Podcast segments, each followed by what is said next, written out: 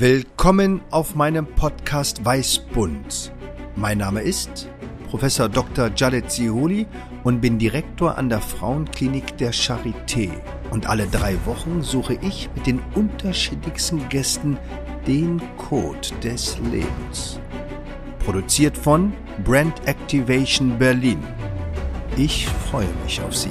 Ihr Jadet Sehuli. Willkommen bei Weißbund und heute ein ganz besonderer Gast. Tanja, niemand kann sich besser beschreiben als Mann, Frau, sich selbst. Wer bist du?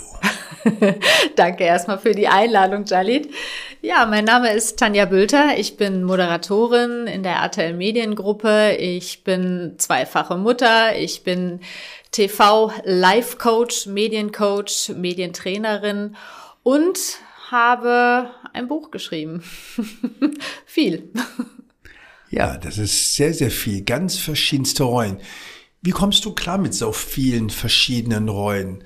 Wie kriegt man das unter einem Hut? Das ist das, was wir bei Weißbund sehr häufig diskutieren. Wie schafft man diesen Rollenkonflikt? Mutter, prominente Moderatorin, Unternehmerin, und auch mit einer ganz besonderen Erfahrung, auf die wir noch eingehen. Wie mhm. schaffst du das, diesen Rollenkonflikt zu meistern?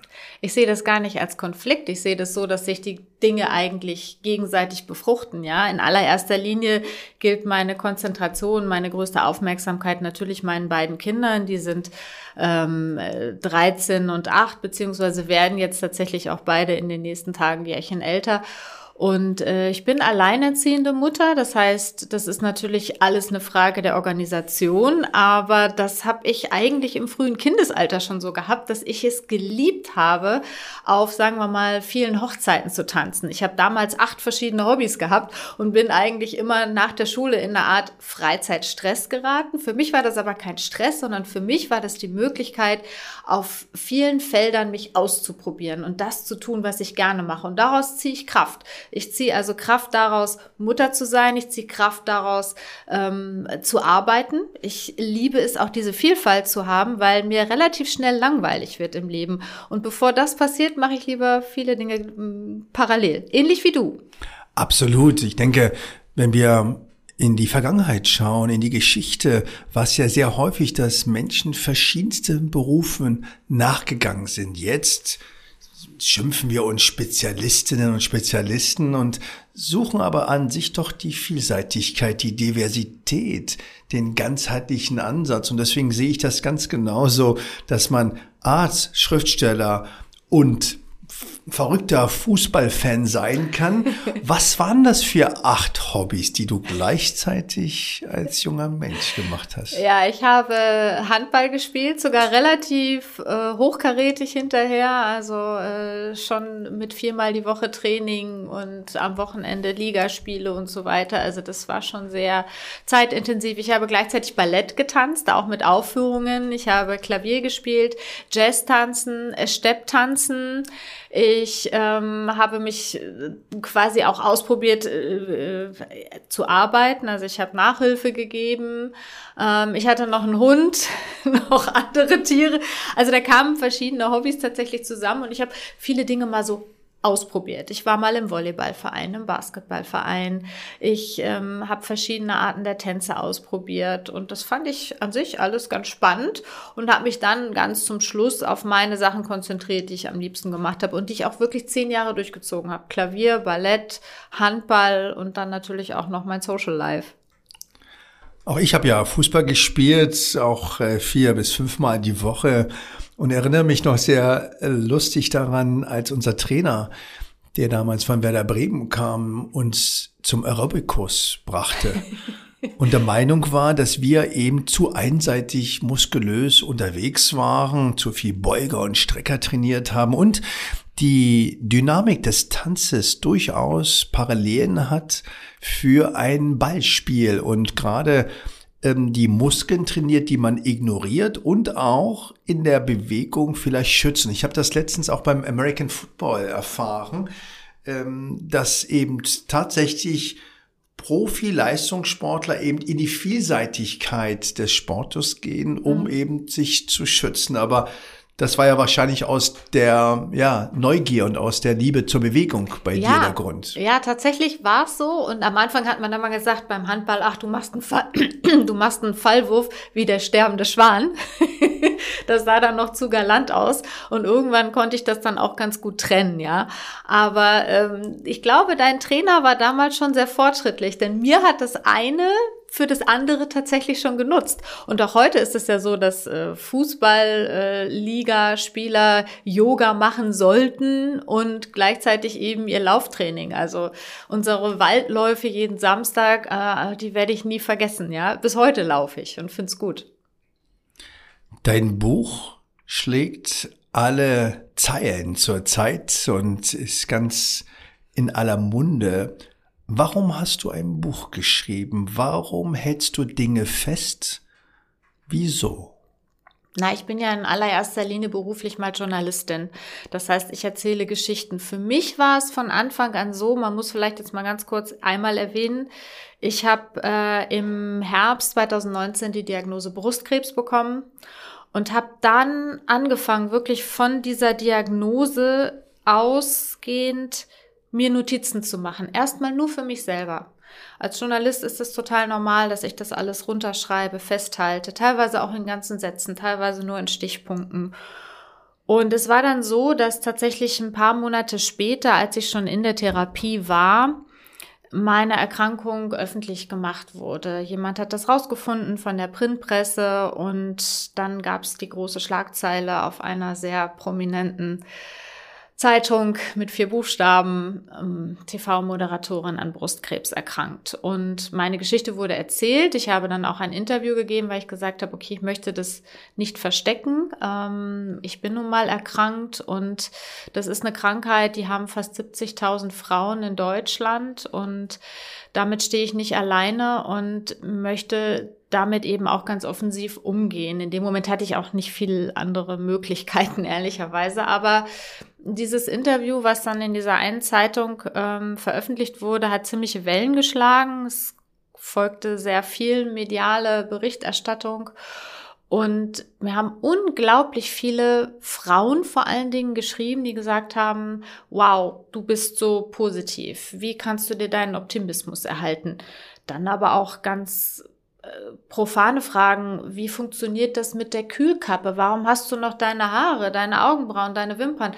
Und dann habe ich angefangen, und das ist bis heute so, ja, also wirklich anderthalb Jahre später, täglich kriege ich Fragen von Menschen, die wissen wollen, wie ich dieses oder jenes mache. Und für diese Menschen, und das sind hoffentlich viele da draußen, habe ich all das zusammengeschrieben. Du sagtest, dass das hat jemand herausge gefunden. Ja. Und ich glaube, das ist ja was ganz Intimes. Und ich erinnere mich an eine sehr schwierige Situation in meinem Leben, wo ich überfallen wurde nach einer Operation, wo zwei Schurken in mein Büro kamen gegen 15.30 Uhr, ihre Lederjacken eröffnet haben und dann mit Baseballschlägern auf mich eingeschlagen haben und dann ich auf der Intensivstation landete und die Geschichte dann in der Presse war.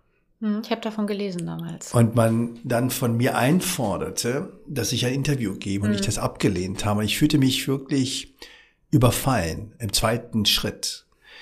Wie war das bei dir, als die Presse vor dir selbst über dieses doch sehr sensible Thema schreibt. Es, ist, es passiert ja nicht so, dass, die, dass ich die Zeitung aufschlage und das Thema ist da drin, sondern ich bin mittlerweile seit fast 20 Jahren Teil der Medien. Das ist einerseits, das wirst du selber wissen, ähm, ein Segen, weil man damit viel Gutes bewirken kann, aber manchmal ist es auch ein Fluch. In dem Moment habe ich das im allerersten Moment als Fluch empfunden.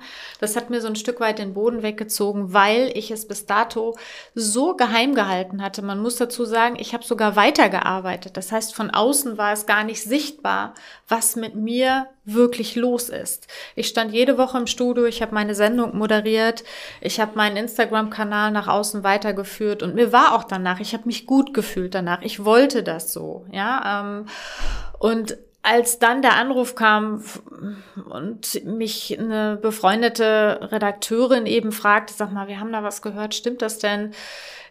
ich hätte auch nicht lügen können. Mit so einer ernsten Krankheit kann man nicht, das ist, das ist nichts, wo man eine Lüge drumherum formulieren sollte, meiner Meinung nach. Und wäre diese Journalistin nicht so feinfühlig gewesen, wäre es für mich schwierig gewesen. Aber es war dann für mich okay zu sagen, ihr kann ich mich gegenüber öffnen, weil ich weiß, dass sie das so schreibt, wie es ist.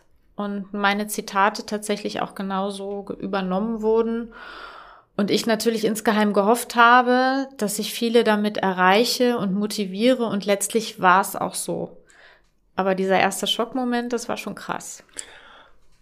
Heute mit deinem Wissen, mit deiner Erfahrung, würdest du, wenn du wieder zurück in die Tanja gehst, wieder das so machen, dass du weiterarbeiten würdest?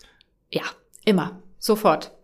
Das war für mich auch eine Art Therapie. Genauso wie das Schreiben war es für mich wunderbar, jede Woche meine Redaktionskonferenzen zu haben, jede Woche im Studio zu stehen, Interviews zu führen, mich auf diese Themen vorzubereiten und meinen Kopf frei zu machen von dem Thema Krebs. Ich wollte in dem Moment wirklich mich auf was anderes konzentrieren, mich mit anderen Dingen beschäftigen, weil letztlich natürlich geht es einem schlecht und natürlich muss man fast täglich zu Ärzten und täglich wird irgendwas passiert irgendwas, ja. Aber diese Momente, die ich mit meinen Kollegen und Kolleginnen hatte und äh, teilweise auch im Homeoffice, weil das war natürlich in der Hochphase von Corona, die haben mir wirklich gut getan. Das ist ja das, was mich Patienten häufig fragen, kann ich weiterarbeiten, kann ich den Sport noch machen und so weiter. Und da frage ich sie immer, ob sie das wollen. Mhm. Und wenn man das will, dann ist das auch gut, weil Arbeit, Rituale kann auch wieder Orientierung geben, auch Selbstbewusstsein wieder erlangen und das auch mit dem Umgang mit den Kindern. Weil ich denke, diese Abgrenzung ähm, kann durchaus gut sein. Also es ist nicht schwarz-weiß. Und deswegen war das für mich so wichtig, dich so mal zu fragen, ob du das anders machen wolltest, weil ich denke, dass jeder seinen eigenen Weg finden muss. Ja. Und man muss es aber trauen zu fragen und nicht ohne dass man den Menschen kennt, zu entscheiden, nein, geht nicht. Und ich habe immer wieder Geschichten von Patientinnen, die weiterarbeiten wollen und dann der Amtsarzt sagt, nein, sie haben Krebs. und ähm, ich finde das wirklich entmündigend. Total, weil ich meine, die Welt wird in dem Moment sowieso schon so ein Stück grau. Und ich finde, ich kann mir meine Welt in dem Moment, ich kann mir meinen Regenbogen selber färben. Ja, und das möchte ich ja auch, weil so viel ist in dem Moment, wenn man in dieser Behandlung steckt, durch Chemotherapie und OP und ich weiß nicht was, was ich alles hatte, ähm, ja eh schon fremdbestimmt. Und das Stückchen, das war meins. Und das konnte ich tatsächlich noch ausführen. Nicht 100 Prozent und vielleicht auch nicht mit dem, ja, mit dieser Energie, die ich vorher hatte. Aber ich sage jetzt mal in Anführungsstrichen, es hat gereicht und keiner hat es gemerkt. Und insofern für mich war das gut. Das ist, glaube ich, eine ganz wichtige Botschaft. Es hat keiner gemerkt, weil du sowieso schon über 120 Stundenkilometer gefahren bist. Und das ist ja das, was mir auch Frauen häufig berichten, dass sie Angst haben, dass es jemand merkt oder dass jemand was sieht. Und ich denke, dass es eben ganz wichtig ist, dass man erstmal selbst für sich dasteht und auch klar macht, dass es gar nicht um das Drumherum geht, sondern um ein Selbst. Und wenn ich Sicherheit ausstrahle, wird auch Sicherheit wahrgenommen. Und wenn ich Unsicherheit ausstrahle, dann wird wahrscheinlich Unsicherheit wahrgenommen und deswegen finde ich das so wichtig, dass man das eben tatsächlich nicht schwarz-weiß bemalert und auch ich hatte ja nach meinem Überfall weitergearbeitet. Mhm. Weil mir hat das Orientierung gegeben. Mhm. Ich hatte damals nur äh, mich gefragt, ob ich überhaupt weiterarbeiten kann und wirklich anderen Menschen helfen kann, wenn ich mich selbst unsicher fühle. Und habe mir aber dafür Zeit genommen. Und äh, wie war das bei dir? Du hast ja weitergearbeitet. Hast du Zweifel gehabt, dass du den Job, der auf Maximum und auch auf einer sehr großen Beobachtungsebene sich abspielt, in der Perfektion, die du selbst von dir erwartest, auch weiter erfüllen kannst? Hattest du Zweifel? Inhaltlich nicht, weil ich inhaltlich trotz Chemo-Brain noch so viel leisten konnte, dass ich sage, okay, inhaltlich äh, konnte ich das noch äh, gut alles mitmachen, aber natürlich hatte ich etwas Angst, ob das Äußere mitmacht, weil natürlich eine Chemotherapie, das war für mich zumindest immer so im Hinterkopf gespeichert, das Äußere verändert. Und da habe ich mich aber wirklich auch knietief reingehängt und recherchiert, habe mich dann ja auch letztlich für die Kühlkappe entschieden, die mir zum großen Teil meine Haare erhalten hat ähm, wo meine Maske zwar irgendwann meinte, also du verlierst ganz schön viele Haare, aber mehr nicht. Mehr hat die nicht gemerkt. Ja, also das waren so ein paar Haare, die dann ausgefallen waren und das war's. Und sagte sie, Mensch, und der Winter macht deine Haut so ein bisschen fahl. Ne? Das, aber letztlich, ich hab, bin dann auf Naturkosmetik umgestiegen. Ich habe eine tolle Marke gefunden, wo meine Haut trotzdem noch rosig war. Ich habe äh, Tropfen gefunden, die meine Augenbrauen und meine Wimpern sagen wir mal, zum Großteil erhalten haben. Das heißt, ich habe mich ganz viel auch mit dem Thema Äußerlichkeit beschäftigt. So profan sich das anhören mag, ja, das äh, ist aber etwas, was für eine Krebspatientin in dem Moment natürlich total wichtig ist, weil als ich das meinen Kindern erzählt habe, das erste, was meine Tochter zu mir sagte, ist, Mami, kriegst du dann eine Glatze? Um Gottes Willen, das will ich nicht. Und das war für mich so der, der Punkt, der ausschlaggebende Punkt, wo ich auch gedacht habe, wenn meine Kinder sowieso schon das Ganze jetzt mitmachen müssen und ich mich äußerlich auch noch so sehr verändere, dass sie, ich sage jetzt mal, das Leid auch noch täglich visuell vor Augen haben, damit wollte ich mich nicht abfinden. Und das habe ich auch bis zum Ende wirklich geschafft. Das glaube ich auch nochmal ganz wichtig. Ich hatte erst vor kurzem in der Chemotherapie ambulant genau die Diskussion und da haben ja auch Frauen berichtet, wie schön es ist, sich schön zu machen, auch wenn es nur eine Infusion mit irgendwelchen Medikamenten ist, dass man aber eben für sich das Beste herausholt und vor allem gar nicht um eine Show zu machen, sondern um sich nicht ganz zu vernachlässigen. Wir reden ja. von Achtsamkeit und machen großartige Yogakurse und Bauchrücken-Po-Seminare. Aber Achtsamkeit auch in einer schweren Situation aufrechtzuerhalten, wenn das mein Wunsch ist, da kann meistens ja der Arzt wenig mitreden. Absolut. Also ich hatte einen ganz guten Arzt, der mir zumindest diese Kühlkappe und diese Tropfen äh, verschrieben hat, beziehungsweise der das auch angeboten hat, mit dem ich lange darüber gesprochen habe. Und äh, für mich war das auch total klar, dass es Tage gibt, wo ich nicht im Studio bin und mich selber schminke, weil ich das für mich tue. Ja, weil ich natürlich ein Stückchen die Tanja auch sein möchte, die ich immer war. Ich wollte diese Tanja gar nicht verlieren, wenn ich in den Spiegel gucke.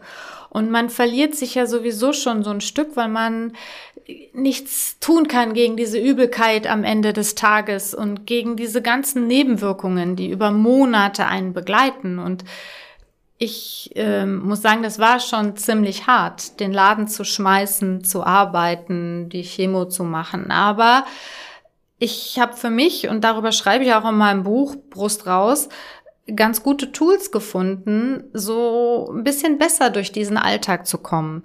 Ja, ich habe mich immer an die Medizin gehalten, an die medizinischen Vorgaben, habe aber auch für mich ganz viele andere Dinge entdeckt, die tatsächlich die Nebenwirkungen zumindest ein Stück weit gemindert haben. Und ich rede jetzt nicht nur von Yoga, Meditation und Reiki, das ist klar, das spielte auch eine Rolle. Auch Bewegung, Ernährung ist natürlich ein ganz wichtiger Faktor, aber auch ähm, alternative Heilmethoden wie zum Beispiel Organetic, das ist so ein Bioresonanzsystem, ein Verfahren, mit dem ich wirklich ähm, ganz großartige Erfahrungen gemacht habe. Und all das im Sammelsurium hat mir sehr geholfen. Ich glaube, das ist ganz wichtig, diesen Eigenbeitrag wahrzunehmen. Und du hattest gerade gesagt, ähm, die Vorgaben. Also ich möchte immer darauf hinweisen, so mache ich das mit meinen Assistenten. Assistenten sind immer nur Empfehlungen, Orientierung. Weil niemand, das kann nie muss sein. Das kann immer nur ein kann sein, aber es gibt eben ein sehr starkes kann und dann vielleicht ein sehr schwaches. Aber nichtsdestotrotz finde ich, sollten wir immer versuchen, die Krankheit zu bekämpfen, aber auch die Gesundheit zu stärken. Und manchmal kann das sogar eine Chance sein. Und das ist für mich integrative Medizin, ist nicht ein Widerspruch das eine tut für das andere. Ich denke, es wichtig ist, dass man versteht, was tue ich für was. Also was ist das Ziel? Ja, und ich sage, äh, wenn Menschen zu mir kommen und sagen, sie möchten Akupunktur machen, ich ja wofür? Und wenn man sagt, um den Krebs zu verschwinden, würde ich sagen, falsch. Wenn sie sagt, ja, gegen Kopfschmerzen oder um mich wieder zu stimulieren, würde ich sagen, ja. Also das ist, glaube ich, wichtig. Du, also was ich mich immer frage ist, ähm, in meinem Buch bringe ich das alles einmal auf den Punkt. Ja, Brust raus, gibt, äh, glaube ich, eine ganz gute Orientierung für alle Menschen, ob es jetzt Krebs ist oder was anderes ist. Was kann man tun in einer Situation, wo man eine schlimme Diagnose bekommt? Und was ich aber festgestellt habe, ist, ich bin Journalistin und mir fällt es natürlich leichter zu recherchieren und mir meine Informationen überall häppchenweise ähm, rauszufiltern. Und die sind in diesem Buch natürlich dann äh, wiederzufinden. Was ich aber so schade finde, ist, dass wenn ich zu meinem Onkologen gegangen bin, hat der mir natürlich geholfen, mit der Chemo. So, dann ähm, gab es den nächsten Arzt, der hat mir mit der Strahlentherapie geholfen. So, dann gibt's die Homopathin, die sich vielleicht mal die Blutwerte von dem Onkologen zukommen lassen, aber dass man das im Sammelsurium mal bekommt, dass komplementär gedacht wird, das passiert überhaupt nicht in Deutschland. Und das finde ich total schade, weil letztlich alleine die Selbstheilungskräfte anzufachen, muss doch auch im Sinne eines Mediziners sein, oder? Absolut ist es aber auch der Knackpunkt ist, dass der Bäcker immer nur die Kuchen und die Brötchen im Lager hat und der Gemüseverkäufer eben sich mehr auf Gemüse konzentriert.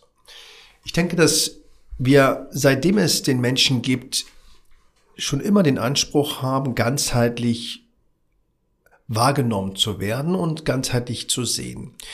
Die Medizin, die klassische Medizin, die auch nicht homogen ist, hat sich sehr viele Jahre damit beschäftigt, Krankheit zu verstehen und sie zu analysieren und sie zu reproduzieren, also wieder Prozesse nachzuahmen und sie überprüfbar zu machen.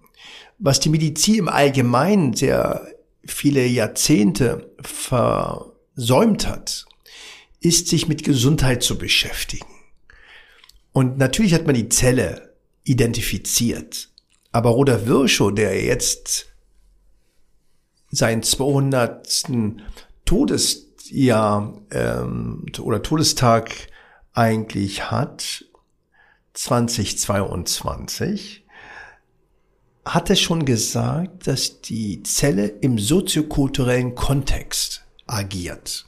Und das ist das, was du sagst. Das mhm. ist natürlich genau der Ansatz zu schauen, wie passt das zusammen. Der Knackpunkt ist, dass das Wissen so exponentiell wächst, dass keiner mehr alles weiß. Aber die Aufgabe ist gar nicht, dass ich persönlich als Mediziner alles weiß, aber ich brauche ein Netzwerk, welches mit den Mitgliedern interagiert. Das heißt, ich weiß, was du machst und du sagst mir, wie das Ergebnis im Guten und im Schlechten war. Also das heißt, man braucht ein strukturiertes Netzwerk. Mhm. Und es gibt natürlich diesen Ansatz und man versucht gerade wieder dieses Wort Humanities zu etablieren, was eigentlich schon Avicenna und Hippokrates eingefordert hat, die Kultur, die Kunst, die Natur mit in das Gesamtkonzept einfließen zu lassen. Mhm. Und deswegen ist es mir ganz wichtig, dass wir genau das nochmal unterstreichen, dass es gar kein Widerspruch ist. Und Medizin nicht nur Analytik ist. Medizin ist nicht Physik. Medizin ist Analytik plus Erfahrungswissenschaften. Deswegen denke ich, ist dein Buch Teil der Medizin, weil du deine Erfahrung weitergibst. Ja. Und zwar ohne ein Muss. Ja, Und in diesem Buch gibt's auch äh, viele Kollegen von dir, die dort interviewt wurden von mir. Zum Beispiel den Professor Dr. Blomer, mit dem du ja auch zusammenarbeitest. Aber auch nicht nur die Mediziner, sondern auch die Alternativmediziner, die Ernährungswissenschaftler. Ähm, meine Freundin Kerstin Linnertz, die Yoga, Reiki, Reiki und Meditationsspezialistin ist, was mich auch wirklich weit nach vorne gebracht hat, wo wir mit, wo wir wieder am Anfang unseres Gesprächs sind. Ja, der Sport ähm, spielt natürlich natürlich auch eine Riesenrolle. Was ist das Destillat deines Buches? Letztlich ist es für mich, also im Moment ist es so, ich verbringe täglich noch äh, viel Zeit damit, den Menschen individuell zu antworten. Ich glaube, jeder, der eine Diagnose bekommt, sei es Krebs, sei es eine Autoimmunkrankheit, sei es eine andere schwere Diagnose, der dieses Buch liest, wird sehr, sehr viele Antworten auf ganz viele Fragen haben, die im Kopf rumschwirren. Sei es ein Thema, wie bringe ich es schon meinen Kindern bei? Ich habe damals eine befreundete Kinderpsychologin dazu ähm, an meiner Seite gehabt, ähm, bis aber auch hin wirklich zu, was passiert danach, ja, wenn man fertig ist. Ähm, wie gehe ich damit um, ob ich den Job behalten muss, wie bringe ich es vielleicht auch dem Arbeitgeber bei. Und natürlich gibt es diese vielen, vielen Tipps, auch Selbstsuggestion, ähm, Selbstreflexion. All das spielt tatsächlich, tatsächlich in meinem Blickfeld auf jeden Fall auf dem Weg zum Gesundwerden eine riesengroße Rolle. Und da sind wir auch am Ende gesund werden ist das eine und gesund bleiben natürlich das andere. Und ich glaube, wer das Buch gelesen hat, der wird definitiv gesund bleiben, wenn er sich daran hält, was die ganzen Experten sagen. Du hattest ja berichtet, dass du am Anfang dir selbst die Notizen gemacht hast. Mhm. Das irritiert immer dem Arzt, wenn jemand immer so mitschreibt. Ja. Und da sage ich immer, äh, nicht weiterschreiben. Ich möchte, dass ich sie angucke. Und alles, was ich jetzt hier sage, diktiere ich Ihnen gerne in Ihr Handy. Und Sie kriegen auch meinen Text. Und zwar so, wie ich das hier sage.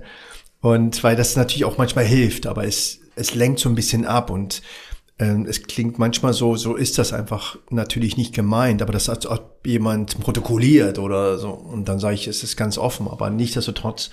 Wann hast du gemerkt, aus dem Notizblatt wird ein Buch? Weil ein Buch ist ja wieder was anderes. Mhm. Notizblatt war ja für dich selbst, mhm. aber ein Buch, das heißt für andere Menschen, die du selbst gar nicht kennst, es gab ähm, ein, zwei Freundinnen, die, ach, nicht nur ein, zwei Freundinnen, in meinem Umfeld war das damals so, diejenigen, die wussten, ich habe Brustkrebs, die kannten alle irgendjemanden, der das auch mal hatte.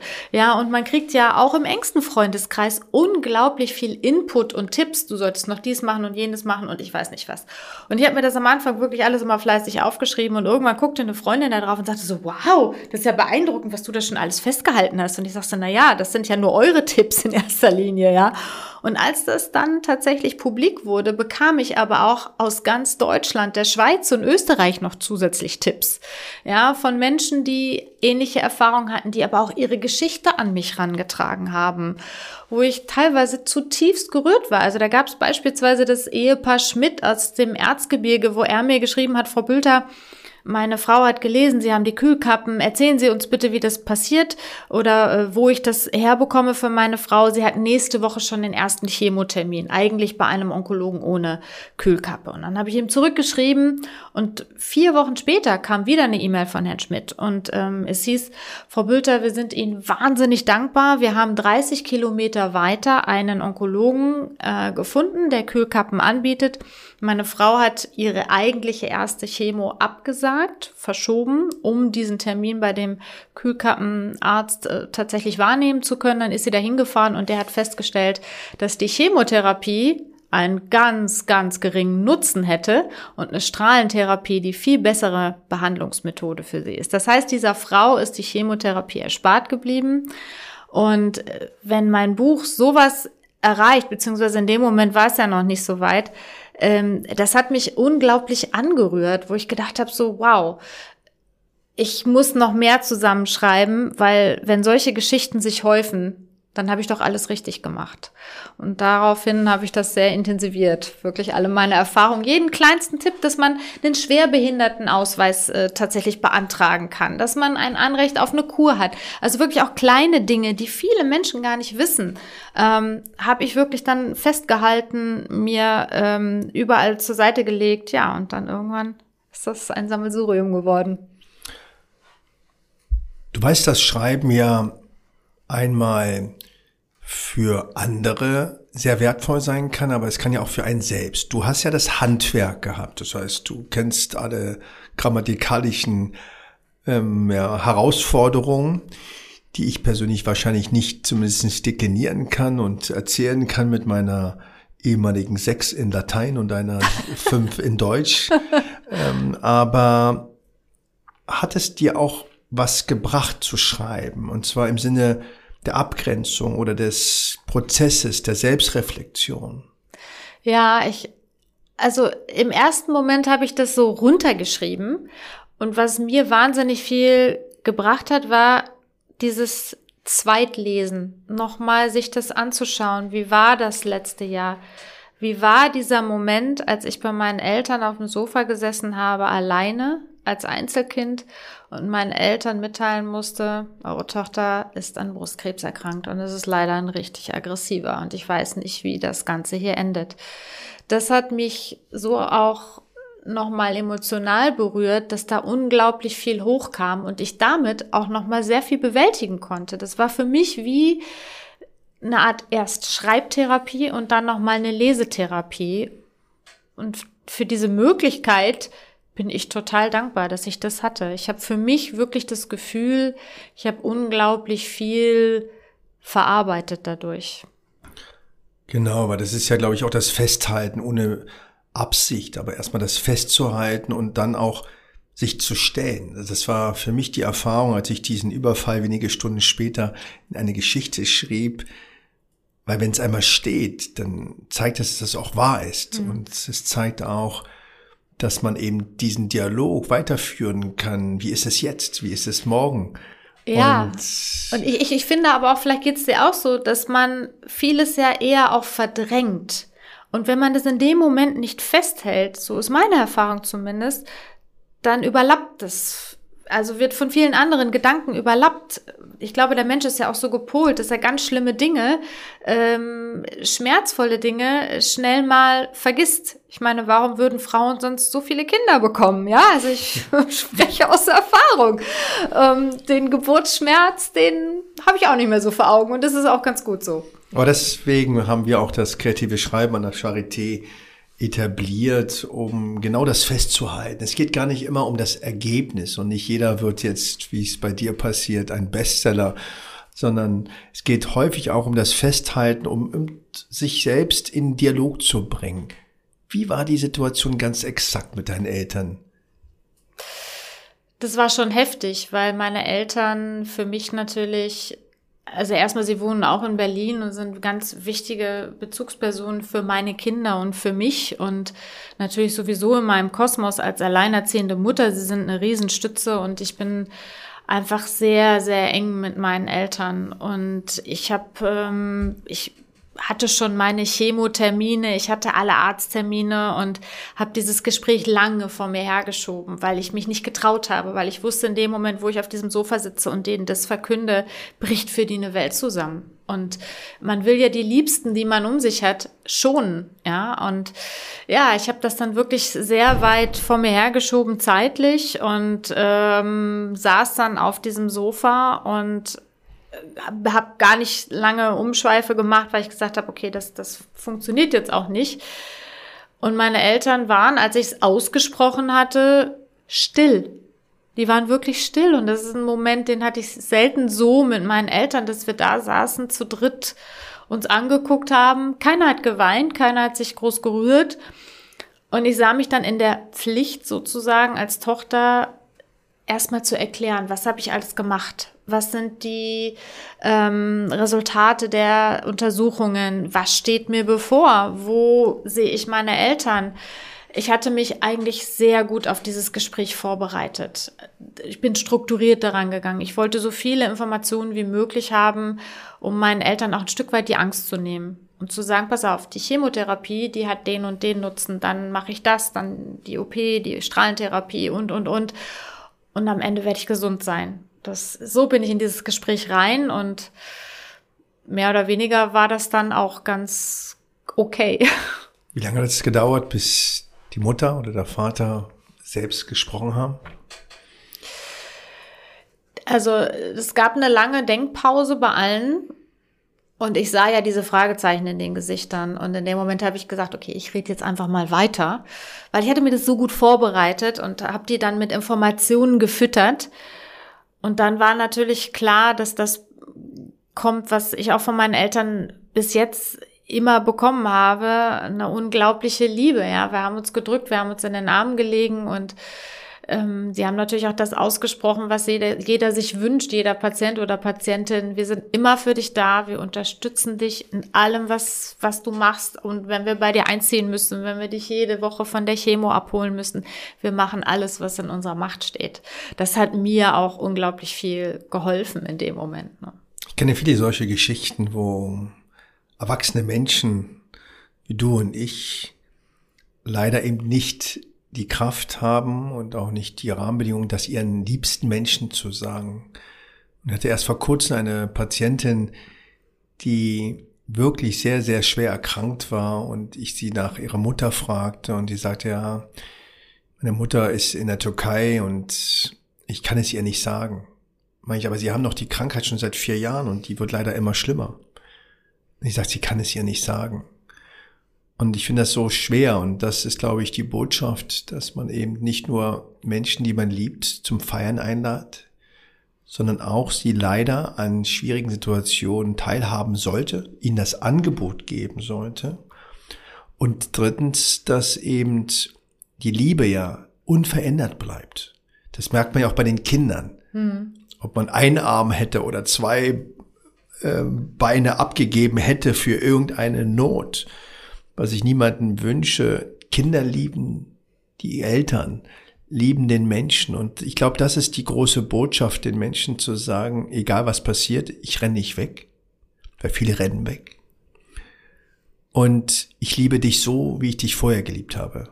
Muss nicht mehr sein, aber dass man eben genau diese Liebe artikuliert, sei es in Worten, sei es im Kochen, sei es in der Umarmung, aber eben das nicht wegrennen. Und deswegen finde ich das äh, sehr, sehr stark und ähm, man spürt auch, wie schwer das war, ist doch klar. Ja. Und man kann sich auch vorstellen, was die Mutter und der Vater in ihren Köpfen hatte, als ähm, dann ihre Tochter genau diese Erkrankung hat, weil das ist natürlich dramatisch. Mhm. Aber es gibt nichts wie Schöneres als die Wahrheit. Das sehe ich auch so. Und deswegen war es für mich auch zum Beispiel klar, dass ich mein engstes Umfeld, und dazu gehören ja auch Freunde und Freundinnen, dass ich die daran teilhaben lasse.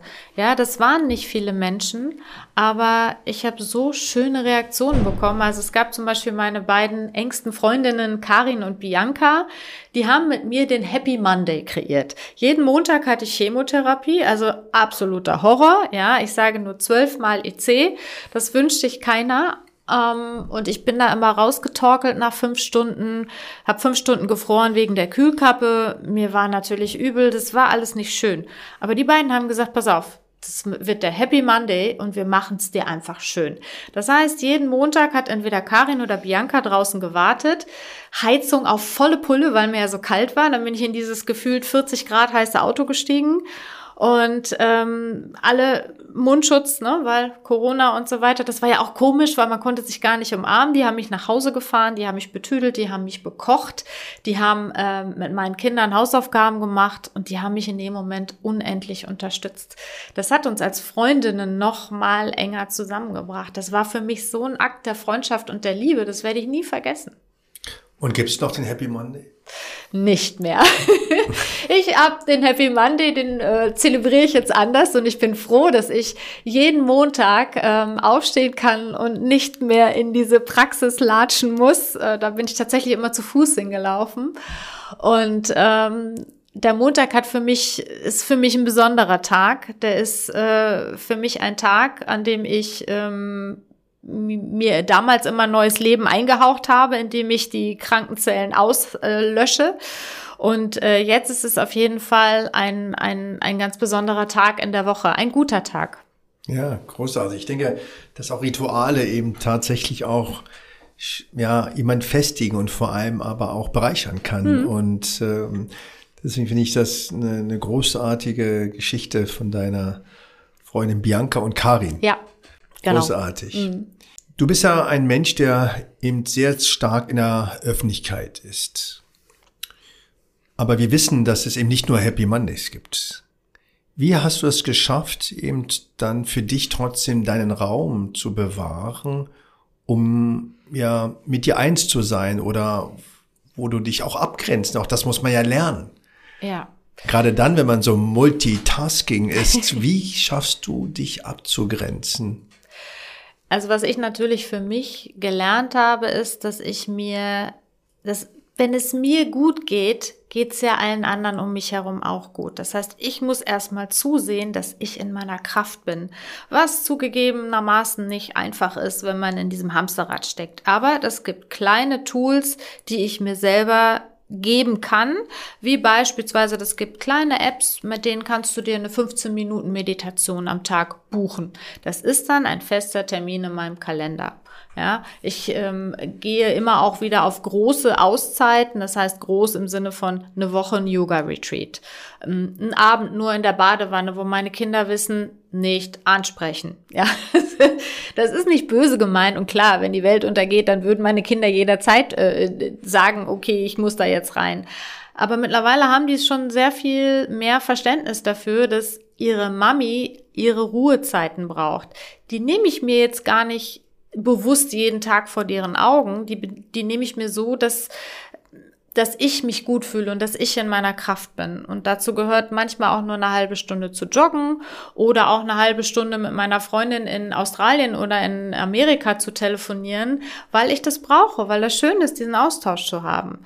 Also jeder muss, weiß ja am besten für sich selber, was tut einem gut und was nicht. Was ich zum Beispiel gelassen habe, das zum Thema Öffentlichkeit ist, ich war sehr, sehr lange nicht mehr auf Events. Ich werde zu vielen Events eingeladen und das ist toll und zum Netzwerken, Leute treffen, wunderschön. Ich habe aber dann für mich am Ende festgestellt, das saugt mir im Moment noch zu viel Kraft. Kraft, die ich für was anderes brauche. Das heißt, ich habe bestimmte Dinge aus meinem Leben aussortiert, auch Menschen, ja, Energiesauger, die ich in dem Moment nicht gebrauchen kann, weil ich sage, okay, ich muss mich einfach ein bisschen mehr auf mich konzentrieren, ist nicht böse gemeint, ich habe dich trotzdem gerne, aber momentan ist dafür kein Platz. Ja, und so funktioniert es für mich ganz gut. Häufig wird ja immer diskutiert Heilung und Nichtheilung und ich denke, dass man vielleicht das Wort Heilsamkeit einführen sollte. Und Heilsamkeit kann ganz vieles bedeuten. Und Heilsamkeit bedeutet auch, dass ich genau mir die Frage stelle, wer tut mir gut und wer tut mir nicht gut. Und da ähm, ist es manchmal eben teilweise so, dass man eben Dinge aussortieren sollte oder zumindest anders priorisieren, um dann genau diese kleinen Freiräume für sich zu haben. Und dann hat auch das Umfeld viel mehr von einem, wenn man eben dann eben wieder voll dabei ist. Ja, ich meine, das gehört natürlich auch beruflich für mich dazu, ja. Also äh, nicht mehr nur ähm, aufs Geld zu schauen, was klar äh, wichtig ist. Ähm, natürlich äh, gönne ich mir auch gerne was, Urlaube, dieses, jenes, welches, aber ich nehme auch nicht mehr jedes jede Coaching-Anfrage an oder jedes Projekt, was an mich rangetragen wird. Jetzt habe ich gerade bei Showtime of My Life äh, mitgemacht, was natürlich ein sensationelles Projekt war äh, bei Vox ähm, und der auch eine ganz wichtige Message transportiert hat. Und solche Sachen mache ich total gerne. Und für mich haben sich auch beruflich Dinge verschoben, weil ich natürlich in bestimmten Dingen jetzt ähm, mich anders aufgestellt habe, anders sortiert habe. Das ist einerseits das Buch und andererseits äh, plane ich auch noch weitere Dinge im Gesundheitssektor, weil es mir Freude macht, anderen Menschen zu helfen. Offensichtlich ist meine Erfahrung und äh, die Menschen, die mir geholfen haben, diese Erfahrung zu sammeln, etwas sehr Wichtiges auch für viele andere. Und da plane ich noch so ein, zwei Dinge. Großartig. Also wie gesagt, ich denke, dass Medizin die Erfahrung der Menschen braucht. Also mhm. und ich bin da ganz glücklich. Ich habe ein großartiges Projekt an der Charité etablieren dürfen, dass sich äh, Frauen, die Langzeitüberlebende sind, teilweise sogar mit Rezidiven, aber mit einer Krankheitserfahrung von mindestens fünf Jahren, haben wir gewonnen, um sie zu unterstützen bei der Kommunikation, bei Konfliktproblematiken und diese Frauen mit anderen Frauen, die am Anfang der Erkrankung sind, in Dialog sind. Und zwar in einer Art, die sie selbst bestimmen. Mhm. Ob das per E-Mail ist, ob das per Telefon ist, ob das bei einem großartigen Kuchen und Kaffee ist.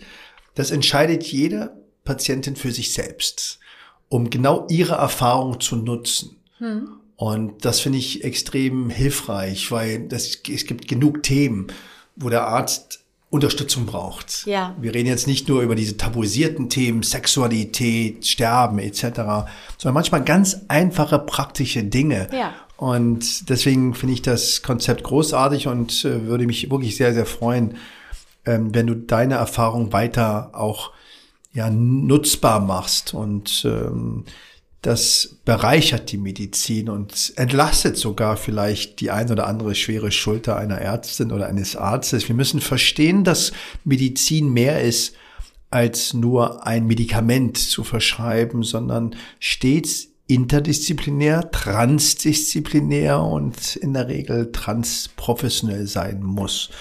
Und äh, deswegen finde ich das wunderbar. Wo bist du, wenn du in zehn Jahren eine Einladung bekommst zu einem Happy Monday, was glaubst du, hast du verändert im Gesundheitssystem? Wenn es äh, so läuft, wie ich mir das vorstelle, dann habe ich tatsächlich eine Plattform geschaffen, bei der Menschen, die eine schlimme Diagnose bekommen, eine Art Hilfeprogramm bekommen und geguidet werden, nicht nur von mir, sondern auch von vielen anderen Experten und von vielen Menschen mit Verständnis, Empathie. Und äh, das wäre mal so das allererste. Und ähm, ja, dann sind meine Kinder schon größer, dann habe ich noch mehr Auszeiten, kann noch mehr reisen. Ich habe äh, 2018 eine Weltreise gemacht mit meinen Kindern, das würde ich wahnsinnig gerne nochmal wiederholen. Das welche Städte? oh, welche Städte oder welche Länder? Also wir sind äh, welche Länder? Ja. ja, genau. Wir sind in China, Neuseeland, ähm, der Südsee und äh, West- und Ostamerika gewesen. Großartig, aber ich glaube, es fehlt ein Kontinent. Sag. Afrika? Ja, alles kann man ja nicht abdecken in einer Reise, deswegen muss ich ja nochmal sowas machen, ja. Also Afrika wäre natürlich großartig. Warst du schon mal in Afrika? Ja, ja. Mhm. Also ich war schon in Nordafrika, Marokko, Tunesien, aber auch in Südafrika. Aber mir fehlen noch diverse Länder, definitiv. Absolut, aber äh, Reisen und an anderen Kulturen teilzuhaben, ist, glaube ich, eine große Bereicherung. Und ich weiß gar nicht, wie viele Länder es gibt, glaube ich, 230 und vielleicht mehr. Mhm. Und deswegen ist das so großartig, wenn man diese Chance hat, andere ja, Regionen, Kulturen und auch Perspektiven zu sehen. Und ich erinnere mich noch, als ich in Kenia, in Maua, dort wo die prominente Löwin Elsa geboren und gestorben ist, an einem Baum, in einem Under the Tree Doktor ähm, mich begeben habe und der eben Menschen eben versucht hat zu behandeln, zu heilen, weil sie auch gar keinen Zugang zum klassischen Medizinsystem hatten und die Familien von weit her kamen mit Ziegen, mit Kühen als Lohn und ich fand das so großartig, weil ich kein Wort verstand, aber die Interaktion, die Beziehung, die Hoffnung, aber auch die große Vielfältigkeit der ja, Rituale haben mich sehr beeindruckt und auch mich sehr geprägt, weil Medizin eben immer was mit zwischenmenschlicher Beziehung und Kommunikation ist. Und deswegen finde ich das so großartig. Woher holst du dir deine Lebensenergie? Aus meinem Leben. Also letztlich ist es ja so, dass ich mir mein Leben, und das macht ja jeder auch, selbst bestimme. Das heißt, ich habe mir diesen Beruf gewählt, weil ich es liebe, fürs Fernsehen zu arbeiten, weil ich es liebe, Menschen kennenzulernen, Interviews zu führen, Geschichten zu erzählen. meine Kinder sind großartig und für mich natürlich die größte Kraftquelle und das war auch während der ganzen Krankheit so. Mein Motor sind meine Kinder und ähm, natürlich auch aus meinem Privatleben ja, meinem ganzen Umfeld, was ich auch wieder selber in der Hand habe. Und dann gehören natürlich ganz viele Faktoren dazu. Wie viel bewege ich mich? Wie viel Auszeit und Ruhezeiten gönne ich mir? Und wie ernähre ich mich? Und all das versuche ich mehr oder weniger ganz gut zu machen. Und ähm, ich glaube, das gelingt mir an, an bestimmten Tagen ganz gut, an manchen Tagen eher nicht. Aber so, ich sage jetzt mal, der Grundtenor, der stimmt. Tanja, also vielen, vielen Dank. Du bist ein ganz besonderer Gast bei Weißbund und ich denke, du bist auch ein Symbol dafür, dass man sich Auszeit nehmen darf und soll. Unbedingt. Aber auch aus der Erfahrung das Beste machen sollte und vor allem es natürlich was Großartiges ist, aus der Eigen Perspektive in eine Metaebene zu gehen und dann vielleicht Menschen damit auch zu unterstützen, die erstmal gelähmt sind, so wie deine Eltern damals auf dem Sofa, die aber niemanden haben, der sie eben begleitet und vielleicht ihnen dabei hilft, auch zu fragen, wieso, mhm. warum mhm. und muss das sein und was kann ich tun? Das ist mein Destillat von dem Gespräch mit dir heute und danke dir, dass du mein Ehrengast heute warst. Sehr gerne. Es hat mir sehr viel Spaß gemacht. Ich könnte noch eine Stunde weiterreden. Das machen wir dann vielleicht, wenn das Programm steht. genau. Vielen, vielen Dank. gerne.